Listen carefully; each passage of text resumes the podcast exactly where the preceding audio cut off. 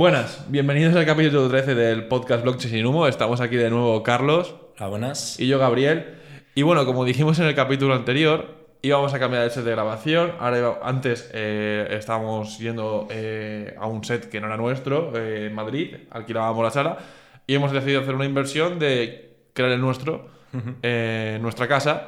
Y bueno, este es nuestro humildo, humilde, humildo, nuestro humilde estudio. Eh, de momento vamos a empezar así, está bastante bien para empezar. Pero vamos, vamos a ir mejorándolo, quedan cositas. Sí, algunos detallitos quedan. O sea, es un poco blanco todo, tal, no sé qué, la mesa súper básica, pero pepinacos de micro. Eh, la cámara está bien, bastante buena y tenemos aquí luces y todo. Vamos, comparado con el podcast que grabamos en la montaña aquel día, que creo que era el capítulo 8, cuando entrevistamos a Dani, Sí, eh, ha subido un poquito el nivel. un poquito. Eh, pero bueno, eh, bueno, pues este va a ser nuestro set de grabación para, yo creo que bastante tiempo. Bastante tiempo, sí. O sea, puede ir cambiando cosas, pero el sitio va a ser este. Eh, entonces, bueno, ¿qué tal si empezamos? Venga, pues empezamos con, con Elon Musk, como siempre. Elon Musk siempre dando lo, lo suyo. Eh, bueno, pues la primera noticia es que Twitter se asocia, con eToro. Muchos conocerán, conocerán eToro de los pesados de los anuncios. Eh, pero bueno, básicamente, ¿qué ha hecho Twitter? Twitter se asocia con eToro para... O sea, ahora mismo lo que permite es que eh, poniendo el símbolo dólar y un símbolo de, de un activo, te sale eh, gráficas en tiempo real facilitadas por eToro.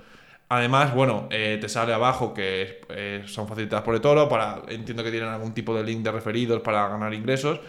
Y bueno, no es tan importante que se asocien con eToro y la feature que han metido de poder visualizar gráficos, que al final es algo que, ok, lo- Sí. te metes en Google y lo ves en un momento, sino que lo importante es que esto confirma la visión de Elon Musk que tiene con Twitter, que al final es crear lo que en China tienen, que es un WeChat, que es la red social de todo, que puedes pagar, puedes hacer todo. Y bueno, Sí, que ya no es tanto una red social, al final es casi uy, como un ecosistema, casi Exacto. como un sistema operativo Exacto. que está integrado en una sola aplicación. Exacto. Entonces, bueno, eh, esto confirma los planes relacionados con las cripto. Pues está, por ejemplo, Ethereum y alguna cripto más que puedes ver en tiempo real. Y bueno, eh, se confirma lo que ya sabíamos. Por ejemplo, también se ha desvelado que, bueno, se ha confirmado que Twitter está desarrollando una plataforma de pagos instantáneos dentro de la aplicación. O sea, que sea tan fácil como eh, a lo mejor tener una wallet o algo así. Eh, no sabemos si se está desarrollando con criptos. Entiendo que seguramente sí. Em, pero vamos, o sea, eh, será, será tan fácil como pagar, a- decir, poner el arroba tal o un mensaje directo, algo muy sencillo. En España tenemos Bizum. Bizum en España es un sistema en el que con- desde tu cuenta bancaria eh, puedes mandar a, a un número de teléfono que también tenga Bizum eh, dinero eh, con un, prácticamente es un SMS y es súper sencillo y se usa muchísimo en España. Entonces, algo así en Twitter. Que ya no, no sé, pero tú imagínate que se inventan su token. Ya, bueno. Es que yo eso no creo que pase. Nada, no creo, sinceramente. Porque al final es una empresa muy tradicional, digamos. O sea, muy Web 2, eh, más que Web 3. Em, que sí, que luego han interactuado bastante con cosas de Web 3, pero no les veo sacando un toque, sinceramente. ¿No? O sea, a ver, yo te diría que antes no. Pero, coño, o sea, la semana pasada dimos una noticia de que el logo de Dogecoin estuvo, estuvo puesto de, como logo de Twitter. Eh, no sé, o sea, yo creo que Elon Musk tiene la visión de. O sea, está bastante a favor de la cripto y tal, o sea, puede ser. O sea, no te, no te sabría decir. Me Eh, sorprendería, pero bueno, todo puede ser. O sea, pf, a nivel. O sea, me gustaría saber qué peso le quitaría al dólar. O sea, poco. o sea, es como Libra, por ejemplo. No sé si te acuerdas del proyecto Libra, no lo hablábamos aquí porque, eh, No. eh, bueno, porque hace varios años que se canceló eh, y no teníamos el podcast. Pero el proyecto Libra era una criptomoneda y que estaba liderada por Facebook y un montón de empresas famosas más. O sea, estaba, estaba Visa, Mastercard, etcétera, pero el principal líder de, de este proyecto era Facebook. Y la gente era crear una criptomoneda que, bueno, para usar dentro de, de su red social y iba a tener más funcionalidad y se canceló. Sí, bueno, era una criptomoneda un poco especial porque no era descentralizada del todo. O sea, al final eh, todos los pagos eh, pasaban por la entidad que lo había creado, que no era exactamente Facebook, pero era Facebook al final. o sea, y bueno, después de bastante tiempo eh, en, en el cual el gobierno de Estados Unidos eh, estaba muy preocupado por la situación y presionó bastante. Al final se canceló el proyecto, luego como que resurgió en un proyecto parecido, eh, pero ya no tan apoyado por Facebook, que ahora se me escapa el nombre, pero, pero al final pues parece que se apagó un poco ese fuego que había encendido Facebook. Hmm. O sea, al final yo recuerdo que había bastante preocupación, ¿no? Se decía. Tampoco estaba yo tan medio en cripto, la verdad. Pero recuerdo que había bastante preocupación desde... O sea, desde eso, de que, coño, que se haga una criptomoneda mm, por Facebook. ¿Cuántos usuarios tiene Facebook? Claro, claro. O sea, que imagínate que eso se empieza a usar de forma normal. O sea, le puede quitar, puede ser, llegar, no sé, no sabría hacer los números, pero puede llegar a ser un problema para el dólar o otras, otros Sí, activos. además financiar, financieramente también eh, era muy interesante porque, o sea, funciona, realmente es como, era casi como un banco central privado, o sea, no, porque tenía, o sea, funcionaba con reservas de dólares, reservas de yenes, reservas de muchas monedas y también de oro. Entonces me parecía muy interesante ese concepto de banco central privado, porque al final no deja de ser una empresa. o sea. Bueno, es como USD, USDC, casi. O sea que, Sí, sí, sí. Entonces, no sé, me parecía algo curioso, la verdad. Bueno, sí, interesante. Bueno, pues eso, eh, volviendo a la noticia que nos hemos desviado. Nos hemos eh, desviado no sé, o sea, a mí me parece muy interesante el proyecto que tiene Twitter, en la visión que tiene de Twitter. Veremos, o sea, me gustaría muchísimo que se integrasen pagos con cripto a través de aplicación. Bueno, ya lo hizo Telegram, Ya lo hizo Telegram, ¿verdad? Que, que lo dijimos aquí. Eh, que todavía me tienes que devolver los 10 pagos que te pasé de prueba, pero... ¿Cómo? ¿Qué, qué, qué dices? Eh, no. Eh, no sé. Bueno, veremos qué tal. Eh, Estaría guapo. Mm, Y además podría facilitar bastante la adopción. O sea, Sí, estos son además- el tipo de cosas que tienen que pasar para que se adopte. Es decir, que Elon diga, o que el equipo de Twitter, no Elon, obviamente, digan, tú, tenemos que desarrollar un token. Oye, nos es mucho más sencillo tenerlo en cripto, como un token RC20, que desarrollarlo nosotros en bases de datos, etcétera, etcétera. Y que digan, lo metemos y que la gente lo use porque es la moneda de Twitter, que podría no ser eh, un RC20 de blockchain, pero justo lo han hecho en blockchain porque es la mejor opción. Punto. Sí, eh, también me parece muy interesante y supongo que habrán empezado por este tipo de cosas para desarrollar dentro de Twitter, eh, porque, bueno, ya hemos visto en varias aplicaciones, por ejemplo en TikTok ya está, eh, son lo- las microdonaciones. eh, Que son simplemente, pues obviamente, donaciones que hace la gente a creadores de contenido eh, muy pequeñas, de céntimos, eh, entonces yo creo que un poco, seguramente tenga un poco que ver con esto, este sistema de pagos, porque mm, al final yo creo que son cosas que son, mm, o sea, que puede parecer eh, poco eh, decir, vale, pues eh, me ha gustado este tweet, te doy un céntimo, pero al final a gran escala supone mucho dinero, o sea, puede suponer mucho dinero. Entonces yo creo que mm, vamos a empezar a ver más este modelo de negocio que tiene, por ejemplo, TikTok, que creo que es el que lo tiene. Y, mm, y creo que va un poco en este sentido esta, esta nueva feature. Hmm. Veremos, veremos qué tal. Desde luego es interesante. Eh, veremos en cómo afecta al mundo cripto. Y nada, por mí no tengo más que nada decir de esta noticia. Nada más. Pues pasamos a la siguiente. Eh, bueno, Carlos, eh, ¿qué ha pasado con Binance? Bueno, pues hace un par de días eh, Binance anunció su token de, de staking líquido. Bueno, como todos sabréis, Ethereum es una, es una red de proof of stake. Eh, entonces, bueno, eh, los mecanismos de proof of stake que básicamente es tú eh, depositas una cantidad de dinero para poder validar y a cambio tienes una- unos beneficios, ¿no?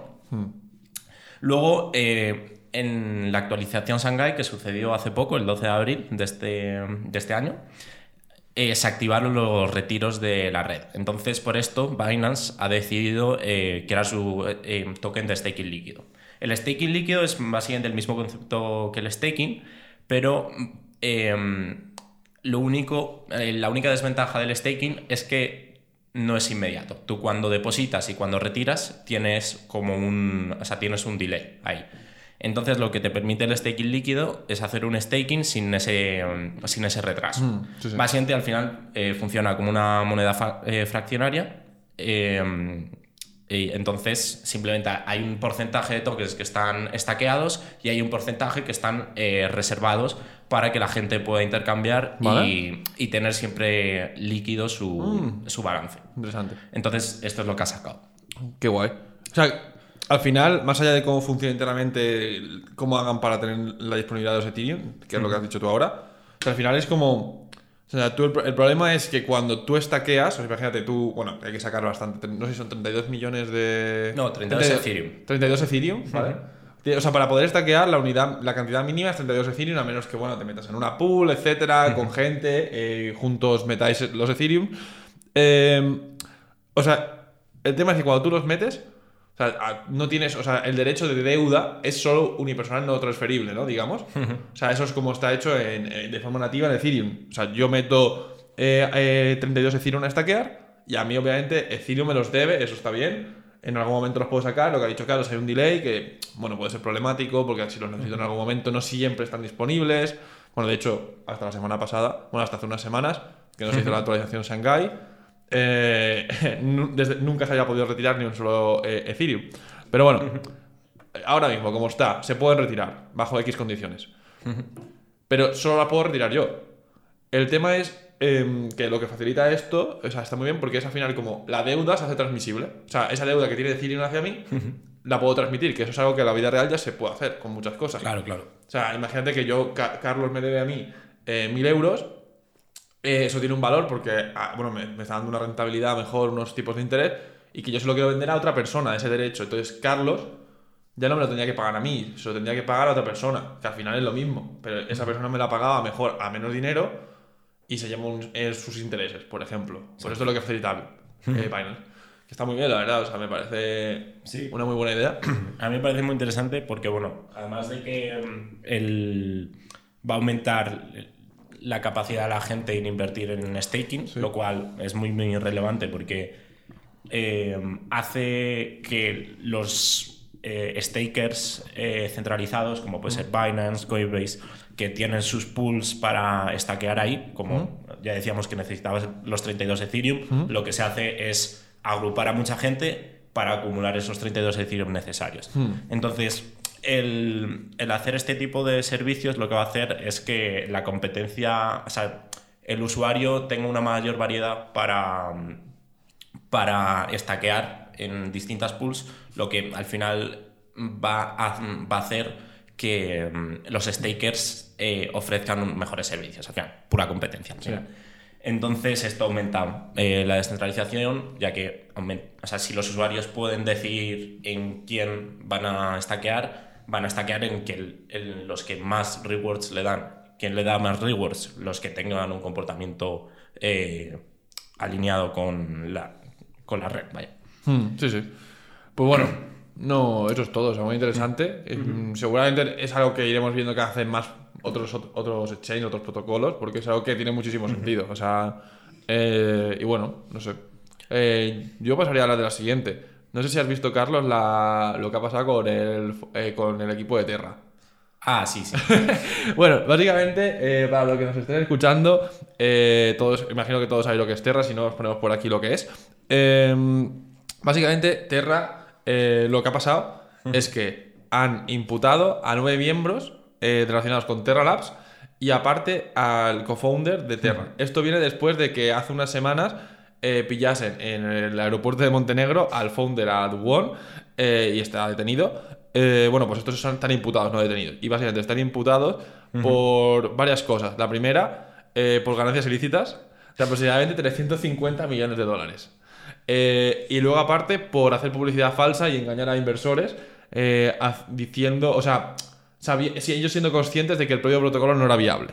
Entonces, bueno, esto es lo que ha sucedido, están imputados eh, el co-founder de Terra digo, y, y nueve miembros más relacionados con Terra Labs. Entonces, bueno, eh, eso es todo. Al final es algo que ya sabemos, que Sí, tenía muy mala pinta. Desde mala pinta, desde luego.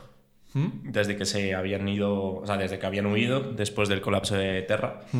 Eh, así que, bueno, parece que simplemente se está resolviendo como parecía que se iba a resolver. Es verdad que nosotros en, en el capítulo que hablamos de que había sido detenido Duwon de, de Terra, del fondo de Terra, eh, hablamos un poco, bueno, por lo menos recuerdo yo un poco desde la ignorancia, quizá no había investigado demasiado, que era decir, "Uh, pero también qué responsabilidad tiene una persona sobre un protocolo, etcétera. Claro. Claro, no es lo mismo que yo lance un protocolo que sea fallido y la gente invierta, sin más, a que yo siendo consciente de que el protocolo no es viable, yo vaya y engañe a la gente. Eso es una estafa. Lo otro es simplemente, oye, un protocolo que ha salido mal, una- algo que se ha intentado. Es como, bueno, en la innovación siempre hay fracasos. Sí, sí, como si hubiera caído USDC por todo el tema de Bueno, Silicon Valley Bank. O sea, o sí. era un proyecto que tenía sentido. Exacto. eh, al final podría haber fallado, al final no falló. Pero, mm, o sea, pero sí, o sea, al final lo que dices tú, la innovación al final. O sea, ¿cuántas startups fracasan? Exacto, Pues, y no, es- no eres un estafador porque fracase tu startup. también. Aunque te inviertan. O sea, simplemente, oye, tú creías algo, el inversor se alinea contigo, también te ha creído. Pero bueno, o sea, la realidad demuestra, o ha habido un fallo, lo que sea, y no ha, no ha salido bien. Pero bueno, eso no quiere decir que sea una estafa. En este caso sí sería una estafa, porque es un- bueno, porque has engañado a gente y tal.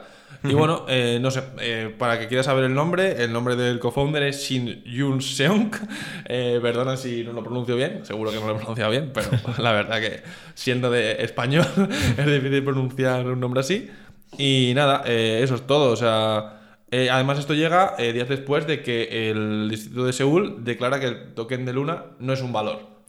Entonces, bueno, porque también eso, esa... No sé si llega un año tarde, pero.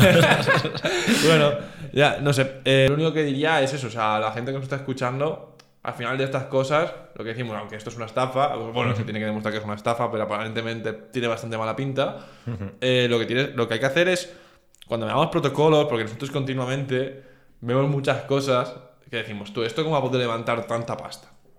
O esto cómo ha podido, o sea, nosotros somos más, o sea, estamos metidos en esto bastante, y es verdad que nosotros también nos podemos equivocar y hay cosas que a lo mejor no vemos y tal, pero de 20 inversiones que vemos, a de 15 Sabemos que no hay. sabemos que ahí no hay nada, que es simplemente eh, dinero que se ha levantado con promesas de, con un token muy chulo y tal. Eh, entonces, bueno, a lo que diría a los, a los oyentes es que de tierra hay que aprender. O sea, vale, fue una- un gran palo para la industria, pero lo que hay que hacer es sacar lo bueno, que es, oye, eh, a ver, eh, ¿qué, ¿por qué quebró esto? ¿Qué podemos hacer? ¿Qué cosas? O sea, la- a los siguientes proyectos que vengan en la siguiente ola, pues investigarse más y analizar su viabilidad y que no venga gente muy inteligente a intentar hacerse millonaria a costa de, bueno, de lo que ha pasado aquí. Y nada más, no, no tendría nada que decir. Eh, no sé si tú quieres algo, que decir algo más. No, no es un buen resumen. ¿Mm? Es un buen resumen, ¿no? Eh, bueno, si quieres podemos continuar con la de Visa, que también es interesante. Vale, sí. Eh, bueno, pues la noticia básicamente es que mm, hace una- un par de semanas saltó el anuncio de que Visa estaba construyendo un equipo de cripto en Londres. Eh, y bueno, esto simplemente es interesante porque confirma un poco las sospechas que había eh, de que muchos procesadores de pago, tipo Stripe, tipo em, PayPal y ahora Visa, se estaban metiendo en el tema de cripto, eh, lo cual a mí me parece bastante interesante y a la vez obvio, porque bueno, yo como sabéis ya soy, un- soy un fiel defensor de, de los pagos en, de que pagar en cripto puede ser una mejora clara en, en, temas, sí, en muchos temas Sí. en Internet. Entonces, simplemente me pareció curioso, también, como digo, me parece inteligente el movimiento de Visa. Y bueno, la verdad, eh, fui a meterme en la, en, en la oferta de trabajo, ¿verdad? Y, mm, y bueno, vi dos cosas interesantes. Una era eh, que mm, pedían experiencia en un tipo de red eh, informática que se llama DLT, que son una especie de blockchains, no sé no exactamente unas blockchains, son parecidas, um, pero un poco más centralizadas, con- sin tanta criptografía, un poco menos complejas. Pero bueno, eh, me parece interesante porque entiendo que es cómo funcionan los sistemas bancarios a través de, bueno, re- re- o sea, al final son redes que tienen eh, permisionadas, o sea, que no están descentralizadas pero que sí que tienen cierta operativa para validar transacciones, para rechazar transacciones y tal. Em, y bueno, esa era un poco la pata que querían cubrir y luego estaba la pata de Web3, de pues desarrollo de smart contracts em, y bueno, eh, interactuar con, con la blockchain, vaya. Entonces, nada, me parece interesante porque me parece que puede ser una gran vía de desarrollo para blockchain el tener un sistema de pago realmente integrado con el mundo más tradicional, que Visa al final funciona con, con cualquier cosa. Así que sí, es muy interesante. Es que nos- nosotros últimamente llevamos un tiempo eh, preguntándonos, o sea, es verdad que es verdad que con esto, obviamente, a todo el mundo le pasa, con esto de estar de bajona en el mundo cripto, etcétera. Muchas veces nosotros también nos vemos afectados por esas cosas, eh, no somos cyborgs, y nos planteamos, oye, ¿qué usos realmente hay en la blockchain? Más allá de los NFTs, las cosas obvias que ya vemos, los tokens, que el dinero, que es un claro uso, para mí uno de los más importantes que se puede sacar de esto. Pero uno de los últimos casos de uso que yo he visto que veo súper potentes es, por ejemplo, la integración de aplicaciones. Entonces, sí, vía blockchain. Y esto para Visa es literalmente su caso de uso. O sea, incluso si Visa se eh, junta con muchos más eh, miembros operadores, o eh, por ejemplo, los sistemas que tú decías, TLTs, de bancos, tal, es algo que les puede venir súper bien ahora a nivel de optim- op- optimización. Porque para que los oyentes, aunque la mayoría se- seguro que no sois técnicos, y hay un problema que, es- que se tiene que resolver, que es, es real, que es, imaginaos, por ejemplo, que vosotros vais a contratar un seguro. eh, o una, un una aseguradora quiere contratar una aseguradora o un proveedor de seguros. o- digo seguros por decir un servicio que se tiene que contratar, podría ser cualquier cosa. Al final, nunca, o sea, se tienen que mantener los dos estados de forma incoherente y no hay un consenso sobre cuál de los dos.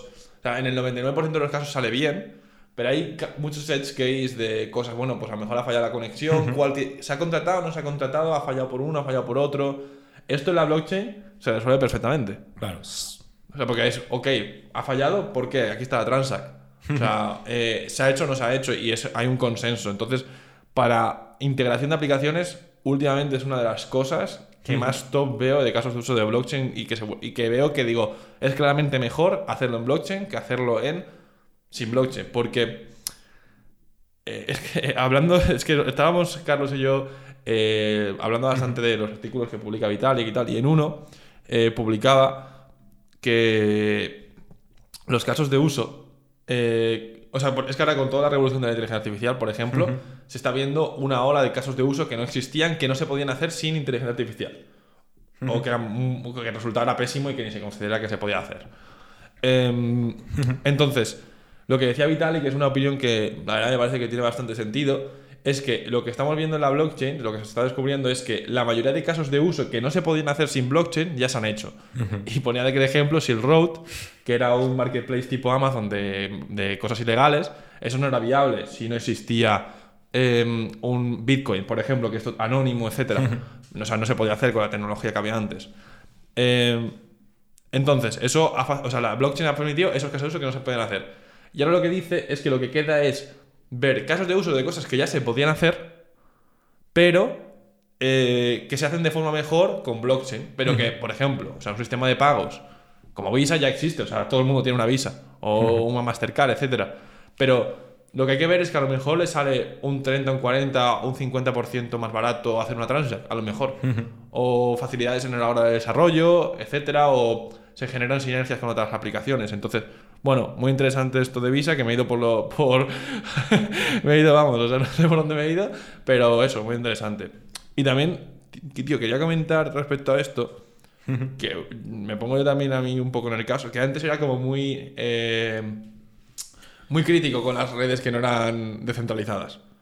y por ejemplo, esto que estamos hablando, o sea, un- una red de DLT entre bancos, etcétera, no tiene por qué ser descentralizada y no es peor. ¿Por qué debería ser?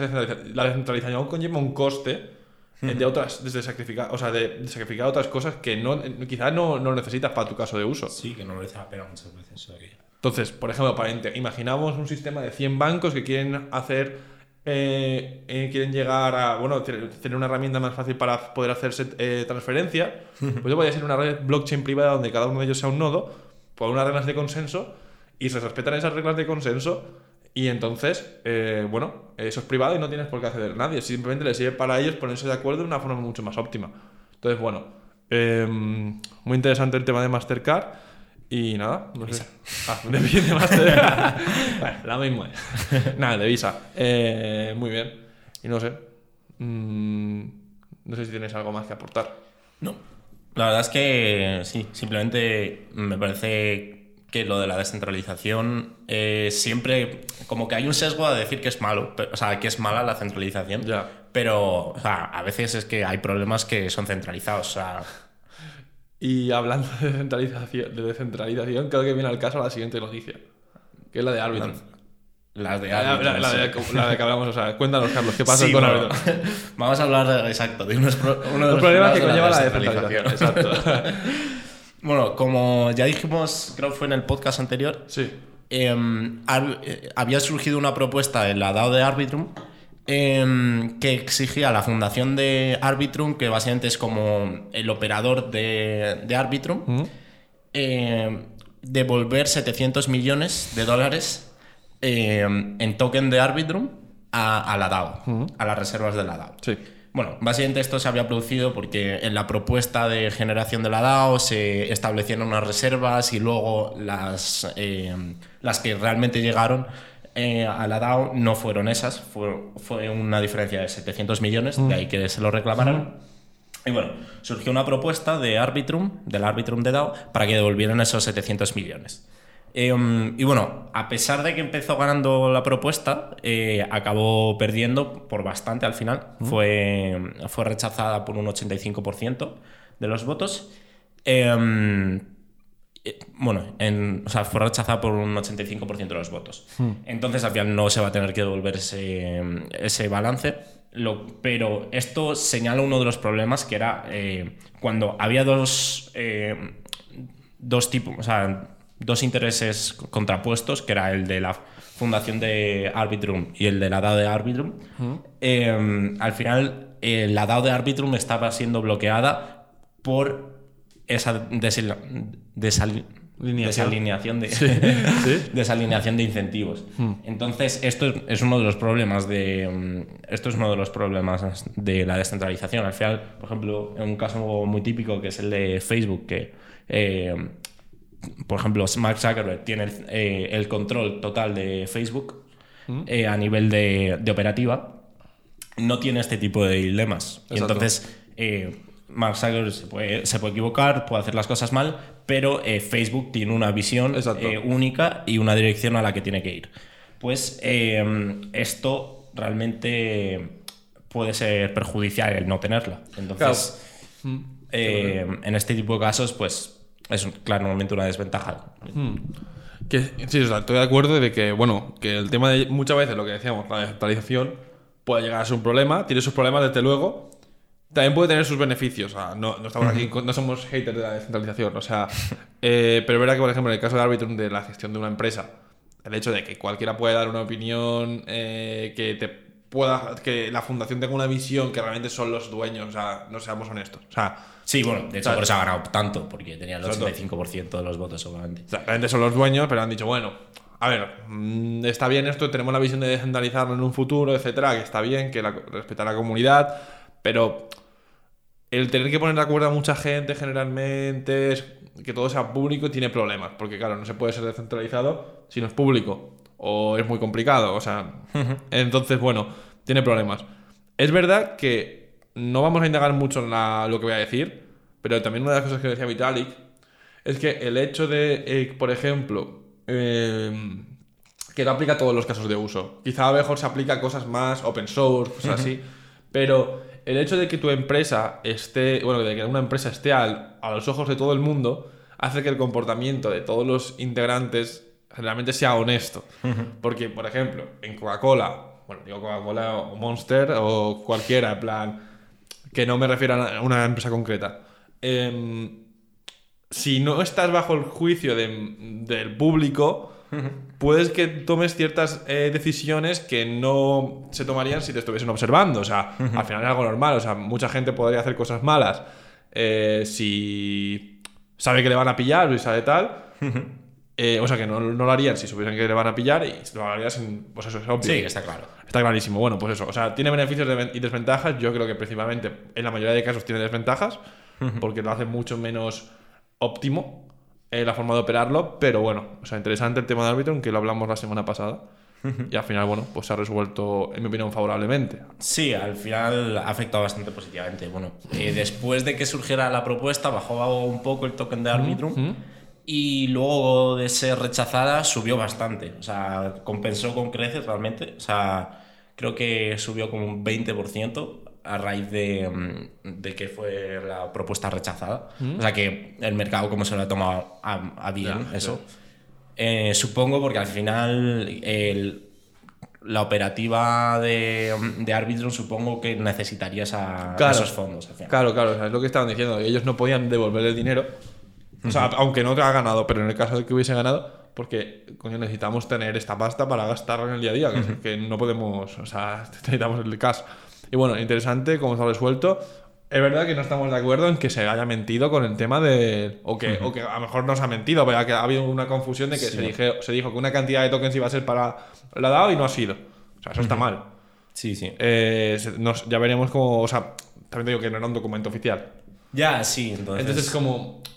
Ok, o sea, cuando se estaba sacando la airdrop y tal, también se podía haber mirado a ver qué estaba, ¿sabes? O sea, que eso es un, una- un paper, bueno, un, uno- un artículo que salió en Medium, que tampoco es Ya. un contado. Es verdad que no lo vemos bien, pero bueno, ok.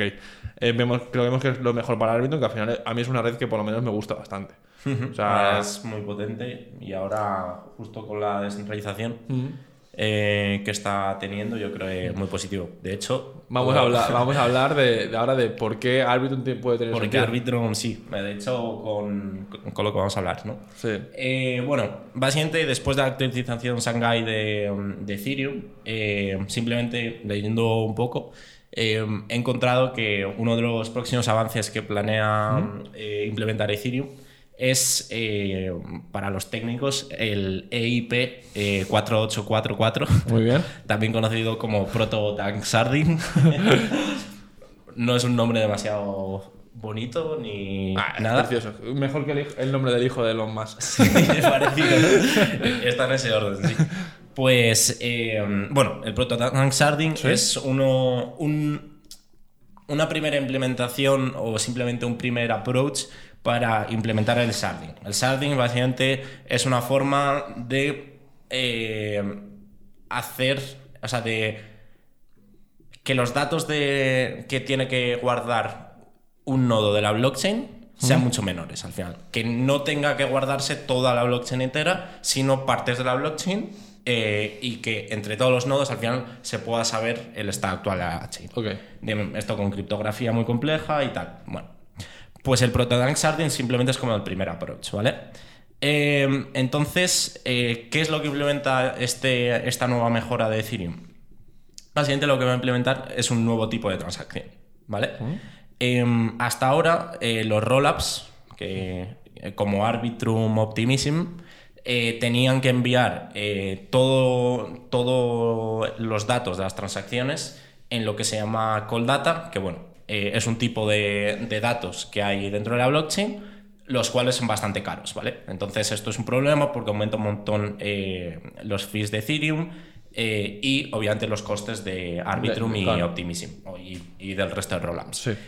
Entonces, eh, en este nuevo tipo de transacción se va a poder incluir un nuevo tipo de dato, ¿vale? Que eh, si bien no van, a estar, no van a estar disponibles para los smart contracts, eh, todo el mundo va a poder acceder a estos datos, ¿vale? Sí. Eh, esto básicamente es porque no van a estar guardados en lo que se llama eh, la capa de ejecución, sino en la capa de consenso. Que, bueno, eh, la capa de consenso tiene otras características, entonces no hace falta que esos datos estén presentes siempre, simplemente van a estar disponibles el tiempo que el rollup lo necesita. Bueno, los rollups optimísticos lo que hacen al final es eh, todo, es, o sea, todo lo que se publica en Ethereum es verdad hasta que alguien eh, presenta una prueba de que lo que se ha publicado no es verdad. Entonces, eso tiene un margen. O sea, obviamente tú no puedes decir hace 40 años has publicado algo en Ethereum que es falso. Tú tienes un margen de, de Sí, sí. semanas o así. Entonces, eh, los datos que se van a publicar dentro de, de esta capa de consenso en Ethereum van a estar disponibles durante uno, de uno a tres meses, es más o menos el, el rango. Entonces, eh, bueno, eh, simplificando todo esto, que bueno, muchos os habréis perdido por- entre tantos datos, eh, lo que se va a permitir es publicar eh, muchos datos, o sea, un conjunto de datos muy grande eh, que ya se está publicando en Ethereum de forma muchísimo más barata. Vale. Eh, del orden entre 10 y 100 Vale, veces más barata. Eh, entonces esto va a posibilitar a los rollups a operar mucho más baratos porque al final la mayor parte de su estructura de costes está en, en los costes que tiene que asumir cuando publica eh, sus resultados en, en la L1. Sí. Entonces, esto va a hacer que las fees de los rollups bajen bastante. Y, no congestionar tanto la L1. Claro. Entonces, va. De loco la noticia. O sea, la verdad que justo nosotros ahora estamos trabajando bastante con temas rollups en nuestra empresa. Y vamos, o sea, justo es que estábamos entendiendo un poco cómo funcionaba a, nive- a- a- a bajo nivel eh, los rollups optimísticos, que son los que usa Arbitrum, Optimism, como ha dicho. Eh, y súper interesante porque, claro, el, el tema es que eh, los rollups no se necesita. O sea, realmente se publican lo- las transactions eh, para que se vea en la L1, se pueda ver qué transacciones están ejecutando en la L2 y cómo ha sido el orden de ejecución y tal. Pero no se, o sea, se necesita simplemente por guardarlas en un sitio. Pero no se guardan en la capa, o sea, nunca se ejecuta nada con ellas. Claro. O sea, entonces, bueno, es justo algo mucho mejor, porque eh, lo que se quiere es data availability, pues vamos a hacerlo más barato. Entonces, bueno, eh, súper interesante. Eh, por lo que has dicho, o sea, bajar costes de la L2, porque al final tiene un coste que es pasar transacts a la L1 y bajar costes en la L1 en general, porque baja la, baja la demanda. Entonces, bueno, o sea, genial. Eh, sí, yo lo que, por lo que he estado entendiendo, bueno, me escuché tanto a Vitali como a, a Proto y a Dank, que son dos desarrolladores de Ethereum, que por, así, por, eso se llama así el, el Sarding, este, Ah, este ¿sí? tipo de Sarding. Em, les escuché en un podcast y bueno, lo que decían es que claramente el, el mayor beneficio era lo de mm, las L2, al final, que van a ser mucho más em, eficientes. No sé hasta qué punto va, se va a notar en las fees de Ethereum esto, pero mm, simplemente es el primer paso hacia el Sarding, que sí que va a ser un, un, un game changer en el tema de las fees en Ethereum. De locos, de locos. Pues súper bien. ¿Y para cuándo se prevé más o menos el lanzamiento? Pues eh, esta actualización se prevé como para finales de, de este año, pero tampoco sé hasta qué punto. O sea, y es otra noticia que confirman la visión de que Ethereum es una red para eh, red de redes. No es una, o sea, tipo lo que se dice, habla de Polkadot, que Polkadot lo tiene integrado nativamente. O sea, Ethi- Ethereum se ha construido, eh, o sea, se está desarrollando y se está cada vez, bueno, se ha, se ha puesto por encima. Sí. Eh, se ha construido una vez ya lanzada. eh, todo el tema de integración de otras redes, pero súper interesante. Eh, De hecho, en relación a esto, eh, me ha hecho mucha gracia porque bueno, me he estado leyendo la documentación, o sea, la especificación realmente de esta. ¿Sí?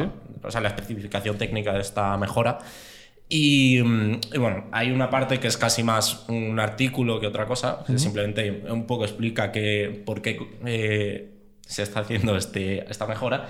Y bueno, eh, decía una frase que me ha hecho mucha gracia, que ponía, eh, los rollups parece que a corto o medio plazo y quizás a largo plazo sean la única forma de escalar Ethereum.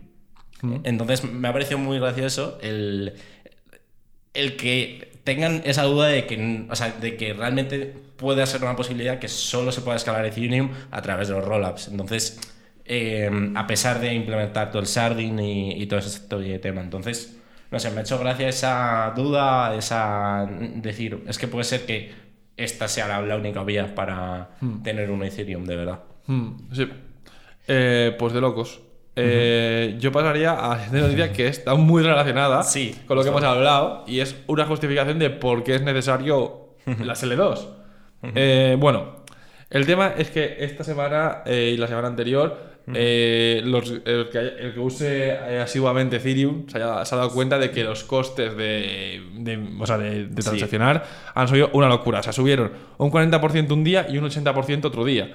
O sea, se llegaron a ver transacciones por 50 dólares. Nosotros en nuestro trabajo no podíamos desplegar unos smart contracts por el alto coste que, suponía desplegarlo. ¿Cuánto llegó a costar mil dólares O sea, desplegar el, un smart O sea, era una, era una Es locura. una locura. Una locura. El tema es que eh, todo esto se debió a una fiebre por unas criptomonedas que, bueno, eran meme coins, una se llama, se llama Troll, otra Apet, otra Bobo, y otra se llama, era la de la rana esta, que es un meme, que se llama Pepe. Bueno, en fin, monedas que no tienen ningún tipo de sentido, pero la gente eh, es como de repente gambling masivo. Eh, vamos a jugar, vamos a apostar. Y bueno, el tema que se congestionó muchísimo la red. Y bueno, pues eso, o sea, es que no tiene ningún tipo de sentido que el ordenador mundial, o sea, que vamos a ver, Sí. el, el Ethereum, etcétera, porque cuatro gatos, que al final son pocos, lo que pasa es que operan masivamente, se pongan a, a gamblear con, con unas cripto, se congestiona la red de que gente que está haciendo cosas de verdad construyendo la red no pueda ni desplegar un smart contract porque vale mil dólares. Sí, sí. O sea, o una transacción 50 dólares. O sea, sí, sí, era una locura. es una locura. Entonces, bueno, esto justifica más el tema de, de que se necesitan L2.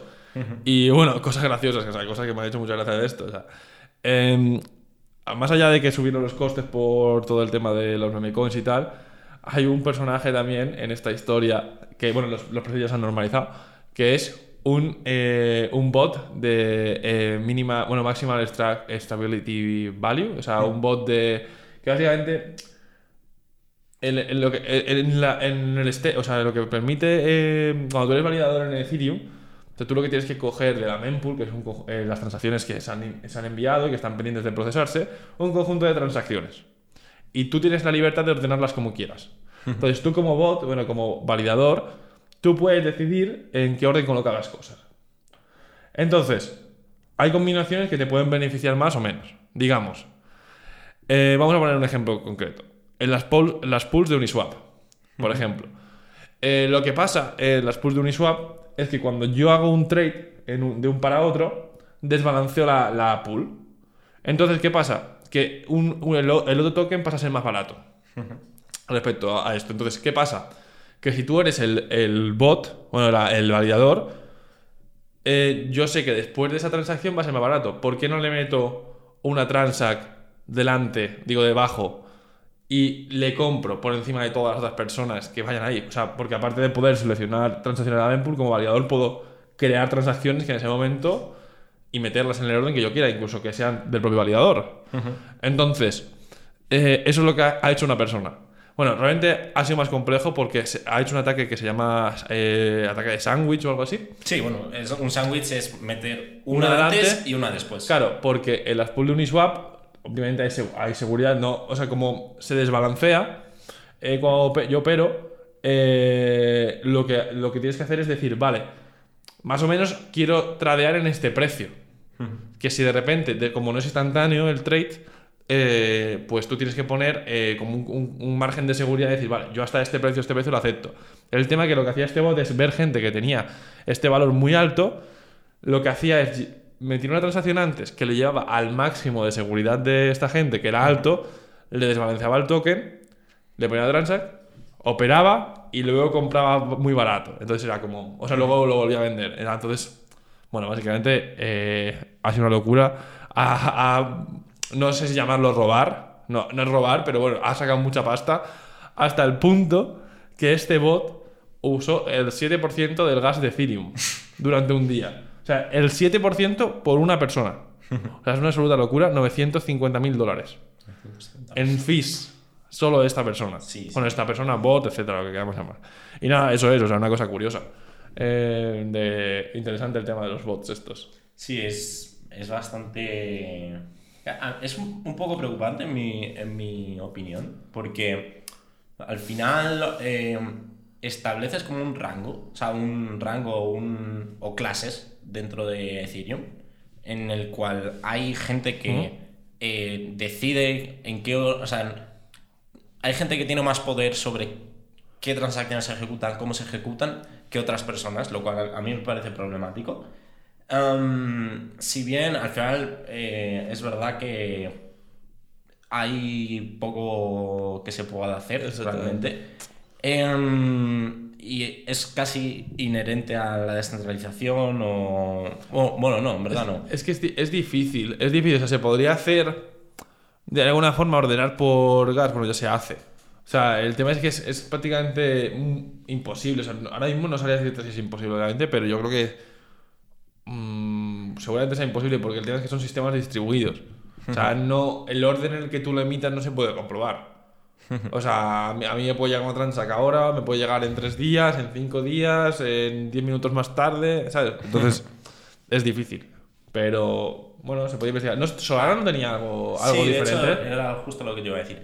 eh, Solana implementa un Proof of History Sí. que básicamente eh, a lo que mm, se refiere es esto. O sea, al final eh, tienen un timestamp interno que se puede generar a través de métodos criptográficos que no vamos a entrar, pero básicamente pueden eh, saber si una transacción es anterior a otra.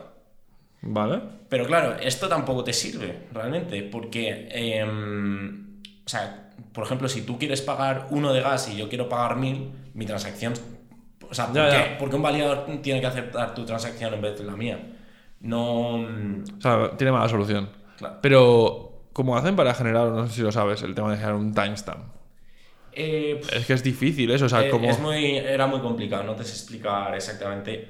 em, no te sé explicar, o sea, lo leí hace tiempo y no, no lo tengo claro todavía. Pero, pero bueno, sí que O sea, puede haber métodos, puede haber métodos, pero es verdad que es complejo y justo lo que dices tú, o sea, que algo venga antes no quiere decir que tenga que ser minada. O sea, lo que bueno se puede hacer, mm, bueno, lo que se podría llegar a hacer es decir, bueno, eh, mino todo, o sea, eh, bueno, no, o sea, voy a minar todo, pero si tengo que quitar algunas, me da igual el orden, tal, pero es que el problema es que esa transacción ya nunca podría ser ejecutada, por ejemplo. ¿Sabes lo que te digo? Es decir, por ejemplo, si yo digo, vale, mi prioridad es cojo transacciones que me den más de esto, porque este es el mínimo del bloque. O sea, eh, solo hay X cantidades que caben, cojo las que más me den. Claro. ¿Vale? Si no está lleno, eh, voy a coger todas y las voy a hacer en orden. Si no, las cojo en orden, pero si no has llegado, no te las mino. El problema es que es un- esto, esto es un problema porque hay muchas transacciones que no se, van a, no se van a minar. Claro. Entonces, bueno, eh, y ya no valdría en el siguiente bloque, sería, sería un problema. Sería un problema. Pero bueno, eh, pues entonces esto es un problema que ha habido en Ethereum estas semanas. Eh, lo que decíamos, nuestra opinión, eh, Ethereum es una red de redes. Es una red que al final eh, no, no tiene sentido construir ahora mismo aplicaciones dentro de él si tienes una visión a largo plazo. A menos que sea algo muy tocho que digas, joder, es que vale, esto es algo que está valorado en millones de euros, eh, lo tengo que hacer dentro de Ethereum porque no me fío de un Polygon. O sea, prefiero tener la seguridad de un Ethereum y me da igual que de vez en cuando una transacción que me valga 50 dólares. Claro, claro. O sea, al final, o sea, hay transacciones en el mundo tradicional que valen mucho más que tener 50 dólares. Imagínate, O sea que- si yo tuviese que tokenizar un activo que sea una casa de un millón de euros, ahora mismo diría a Ethereum de cabeza. O sea, no nos la jugamos. O sea, que valga 50 dólares Ethereum. Voy a hacer una transacción en un momento. O sea, es el, es el menor de los problemas si la casa vale un millón. Ahora, en- pues, o sea, si. O sea, bueno, no, lo haría, no me la jugaría a un Arbitrum ni a un Optimism. Claro. A lo mejor un Polygon, nah, eh, tampoco, pero. eh, o sea, eso. Ahora, si, mi co- si lo que tengo es algo que vale 200 euros, 300, imagínate, sacamos una colección de NFT del podcast que habilitamos X features, etc. en ese caso, eh, si la- los NFTs valen, imagínate, 50 dólares, no lo vamos a hacer en Ethereum. O sea, que puede ser que la transacción valga más que el propio, que el propio NFT. Lo hacemos en un Polygon. Oye, que por X el mundo, se- la red de Polygon se va a, eso, correremos el riesgo y ya veremos cómo arreglarlo. Pero no nos la podemos, o sea, con activos tan grandes no merece la pena. O sea, porque es mejor, es peor el remedio que, que la solución, que, que el problema. Entonces, bueno, eso es, o sea, al final, eh, lo que creemos, o sea, nuestra visión es que Ethereum va a ser una red de redes y hay que usar las L2.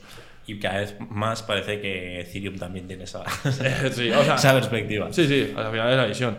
Un poco también, o sea, es que me sorprende mucho que al final Ethereum está convirtiéndose en un Polka.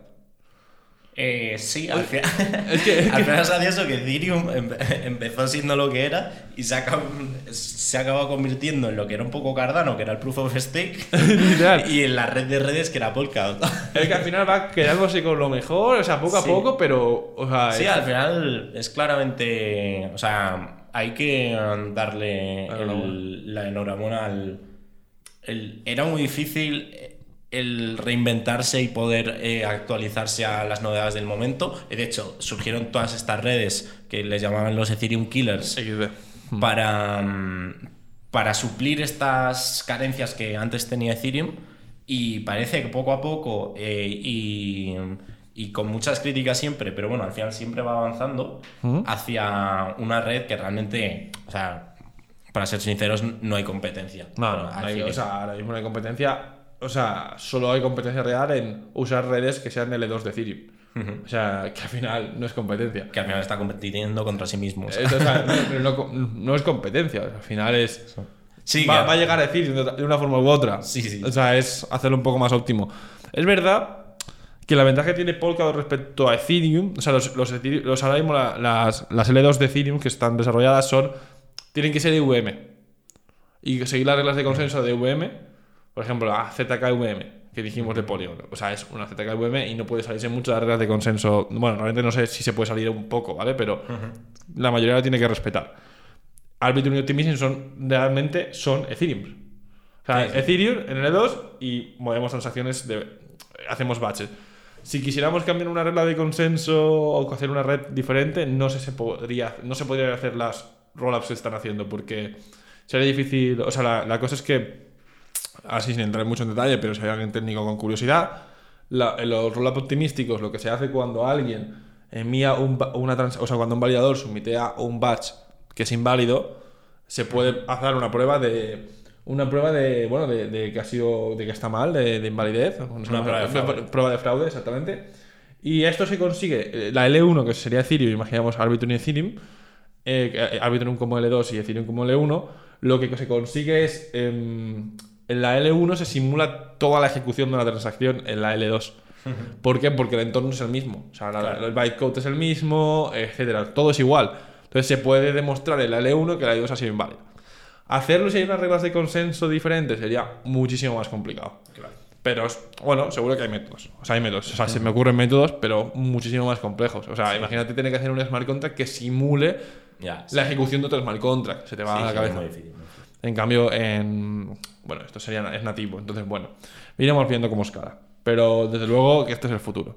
Ahora, yo querría hablar de una noticia graciosa. Sí, bueno, empezamos con Elon Musk.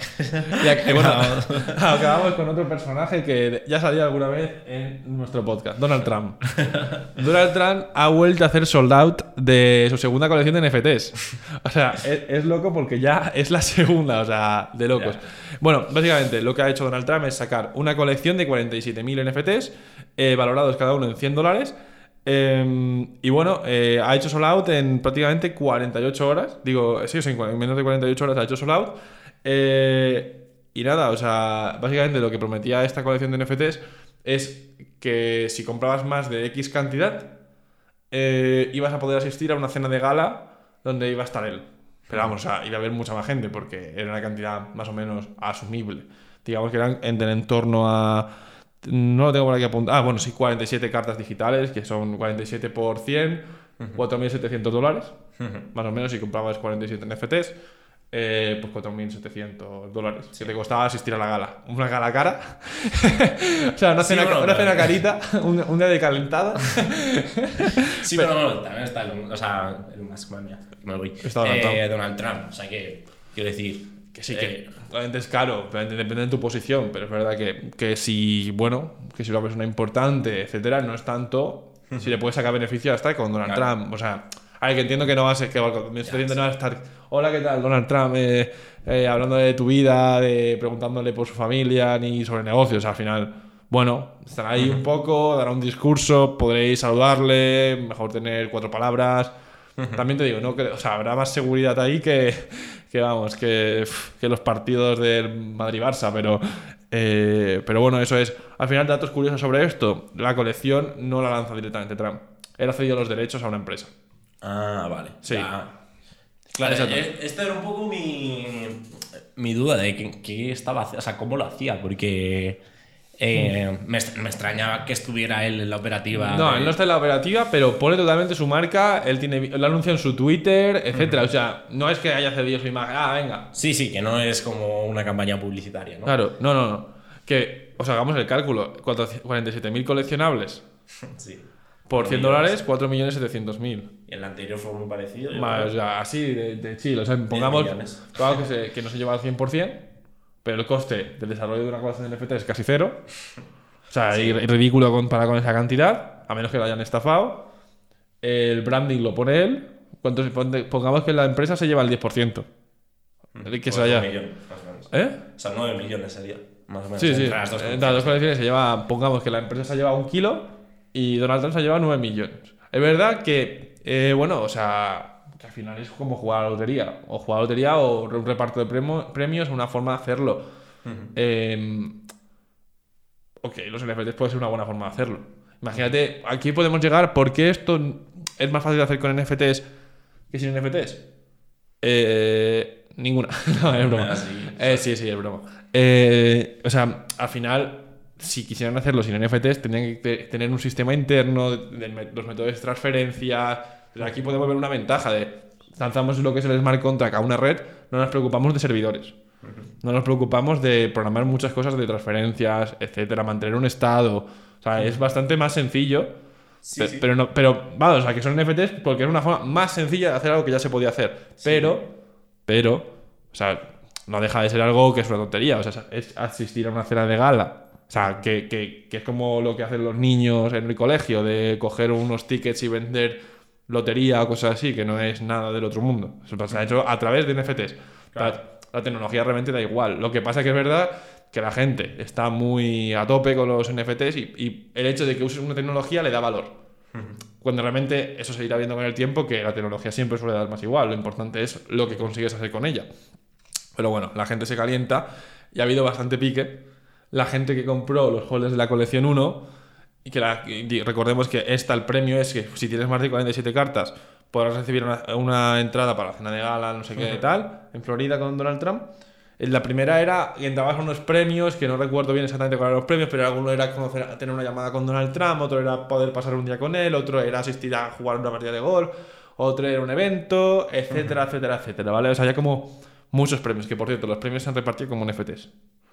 Se han repartido como NFTs y se podía comerciar con los propios premios. Eso está bastante guapo. O sea, hay- ahora mismo Donald Trump tiene tres colecciones. La colección 1, la colección 2 y la, cole- y, la, y la colección de premios de la primera colección. Que es, o sea, que se les mintearon a los, inter- a los ganadores y luego ellos podían comerciar. Eso mola un montón. Ese tipo de cosas es lo que me gusta de, la- de todo este mundillo. Eh, bueno, pues en fin. eh, ha habido bastante cabreo. Porque, bueno, el tema es que mucha gente eh, que había, eran holders de la colección 1, por esto de la mística de que es un NFT, se, que, se consideraban que tenían. eh, o sea, que se pensaban que tenía un valor. O sea, la gente considera que eso tiene un valor intrínseco que a veces no tiene. O sea, no todos los NFTs tienen valor. Y el tema es que la primera colección, su valor era que se iba a dar unos premios que ya se habían repartido, como hemos dicho. La, segu- la- había una colección de premios que, bueno, se pueden tradear en formato de NFT también. Y el tema es que, bueno, que ya se ha repartido. Y lo que ha pasado que, obviamente, cuando ha salido la esta colección, ha bajado un 50% el valor de, la primera, de los tokens de, la de los NFT de la primera colección. Lo cual es, ok, o sea, en mi opinión, demasiado valen ya. O sea, cuando ya no tienen más valor que el hecho de que es un NFT. Porque Ya, no hay premios. O sea, los premios ya no, ya no te van a dar nada por eso. Entonces, ok.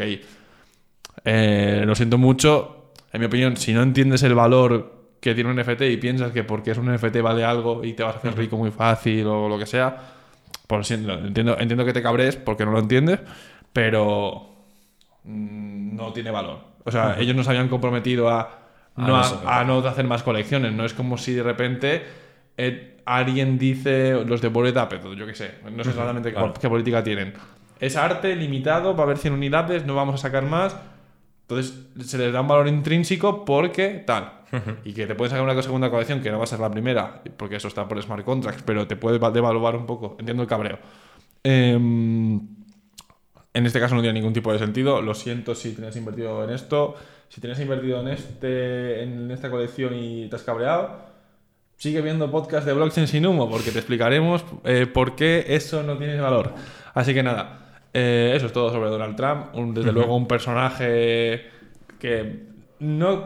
o sea, Estoy seguro de que no va a ser la última vez que aparezca en el podcast. Nah, no, no creo. Ni de broma, ¿no? O sea, bueno, En, seguramente... se- en tres meses ha sacado dos colecciones de NFTs Ah, por 5 millones cada una. Si les ha ido bien, si le ha vuelto a ir Claro. bien, pues habrá tercera seguro. O sea, sería de tonto no hacerlo. y bueno, eh, nada, eh, pues al final está vendiendo su marca. O sea, a través de NFTs. O sea, estoy diciendo, bueno, la gente quiere pagar por ir a ver a un cena de gala. Es verdad que ni de coña valdría, sacaría tanta pasta si fuese a través de una página normal, entrar en un sorteo, cosas así. Seguramente no. O sea, el tema de que NFT lo hace tan fácil y a la vez es tan. Es el FOMO de los NFTs. Pero bueno, a, lo que, a la siguiente noticia, tío. Eh, que ya hemos hablado mucho de Donald Trump hoy. Eh, yo quería hablar también, tío, de lo que ha pasado con Tornado Cash, que también es un protocolo que nunca hablamos de él. Otra cosa de la que hablamos un montón, que es de Tornado Cash. Bueno, el tema es que ya hemos dicho que, bueno, ya eh, la- en lo- hablamos sobre todo en la recopilación de 2022, que uno de los eventos importantes era la prohibición de Tornado Cash. Bueno, pues no sé si lo dijimos o no, pero el desarrollador de Tornado Cash, que se llama Alex Pertsep, que creo que es un, un poco, bueno, es ruso, parece. Eh, bueno, el tema es que estaba, había sido detenido por haber hecho el desarrollo de Tornado Que al final, eh, lo que dijimos, una cosa es que tú seas un estafador y crees un desarrollo y estafe, y lo que hemos hablado justo con la noticia de, mm, de De Terra, eh, y otra cosa es que yo hago un protocolo que tiene una utilidad y se use para el mal. Es decir, por ejemplo, Einstein que descubrió, uno hizo la teoría relativa y sacó la fórmula de E igual a mc al cuadrado, no es responsable de que con eso se desarrollase la- la- una bomba nuclear. Claro. Igual que con la gente con la integración, si el mundo se va a la quiebra absoluta, sería una guerra o lo que pase, ahora ella se apodera del mundo, no es responsabilidad de las personas que lo han creado Claro. con un fin de desarrollo tecnológico. Es algo que iba a ocurrir. Es algo que es, es. No es culpa del que lo inventa. Claro, claro. Bueno, pues eso, justo. Pues bueno, lo que pasa. La noticia es, después de desarrollarme, que este desarro- desarrollo va a ser liberado de libertad, en libertad condicional. Va a estar en su casa con un dispositivo que se ata en el tobillo para que no pueda salir de su casa. Y bueno, eh, eso es todo. O sea, eh, eso es la noticia. Sí, bueno, o sea, a ver, al final es un poco lo que pensábamos cuando conocimos la noticia, que es al final em, hasta qué punto publicar un smart contract es. O sea, eh, o sea, puede realmente ser ilegal. O sea, lo que es ilegal es, en todo caso, usarlo. En todo caso, podría ser ilegal usarlo. Que se podría decir, si usas todo lo de gas, estás cometiendo un delito. Pero el de- desarrollo tecnológico no es ilegal. Claro, o sea, al final es, realmente es muy difícil eh, que hubiera algún tipo de legislación sobre eso, realmente. De- Pero, pero igual, pero aunque no hablemos de smart contracts, aunque simplemente hablemos de, eh, de desarrollo tecnológico. Es como si yo descubro una fórmula matemática, un algoritmo para hackear el, el RCDSA o la ca- cable pública-privada. O sea, no es culpa mía. Yo lo he descubierto y es un avance. O sea, mejor que lo haya hecho yo que lo haya hecho otro, quizás, ¿no? O sea, al final es como lo usas, ¿verdad? Si lo descubro y hackeo todo el, el sistema bancario mundial, ok. Obviamente lo que hago es, oye, existe un método para hacer transacciones eh, anónimas o mixear, etcétera. Bueno, lo que hay que ver es cómo gestionar eso, pero es algo que se puede hacer. Y ya una vez descubierto, si no lo descubres tú, lo va a descubrir otra persona, eso casi siempre va a ser así. Eh, lo que hay que hacer es gestionarlo. Normalmente estas cosas prohibidas no valen de nada. Pero bueno, en, en mi opinión tampoco sé en tanto detalle si... Porque una cosa es el protocolo, que tú hayas inventado y otra cosa es que luego tú hayas fomentado el uso para cosas ilegales. Claro. Que, bueno, que eso ya cambia mucho la historia. Por ejemplo, nosotros no estamos de acuerdo en, por ejemplo, obviamente no somos tontos. O sea, el hackeo de Ronin Network, que los hackers de, que era el grupo este coreano, que no me acuerdo que era Lizard, ¿no? Eh, sí, Lizard Squad. Lizard Squad creo que era, que hackeó... eh, bueno, hackeó esto, ya hackeó muchas, muchas cosas. Usaron Tornado Cash. Por ejemplo, esta mañana me estaba leyendo yo un artículo que decía eh, que analizaban el hackeo de, de un bridge. También usaban Tornado Cash. Al final, obviamente es muy útil para el mal, pero si tú no lo fomentas, pues también tienes cosas buenas. Si alguien en Venezuela o en Argentina o en países que no están del todo bien a nivel eso, o en España, eh, y de repente coges y mixeas eh, transacciones porque estás perseguido. A ver, España era broma, pero en plan, en algún país que mm, Corea del Norte, pues eso no, no es un uso malo en sí. O sea, también tiene usos buenos. Entonces, como todo, eh, eh, yo creo que es más bien de lo que haya hecho aparte de crear el protocolo. Sí, que también me pega que haya hecho otras Hombre, cosas. claro, al final, no, yo De veo. decir, bueno, usas Tornado Cash, pero me va a quedar una comisión o algo así, que al final eso sí que es aprovecharse de. De, Ya, ahí de temas ilegales, entonces ahí ya sí que veo más problemática y veo Mm, que ya- se puede llegar. hasta O sea, cierto no, punto. hasta cierto punto, es verdad que no sé, eh, no sé qué- cómo está exactamente, pero hasta cierto punto yo creo que ahí puede, puede estar la, la problemática. Sí, porque al final, yo creo un protocolo, oye, sirve para quitar el trazo de las transacciones. De forma. programa, puedes usarlo para el bien. O sea, simplemente, oye, que, que mira, por ejemplo, nosotros nos pasa, eh, bueno, que en algún momento hemos cobrado en criptomonedas, etcétera, Y muchas veces no, no, o sea, a mí por ejemplo no me gusta que yo pueda ver a lo mejor lo que han cobrado otras personas Ya, que están sí. pagando esas mismas transacciones.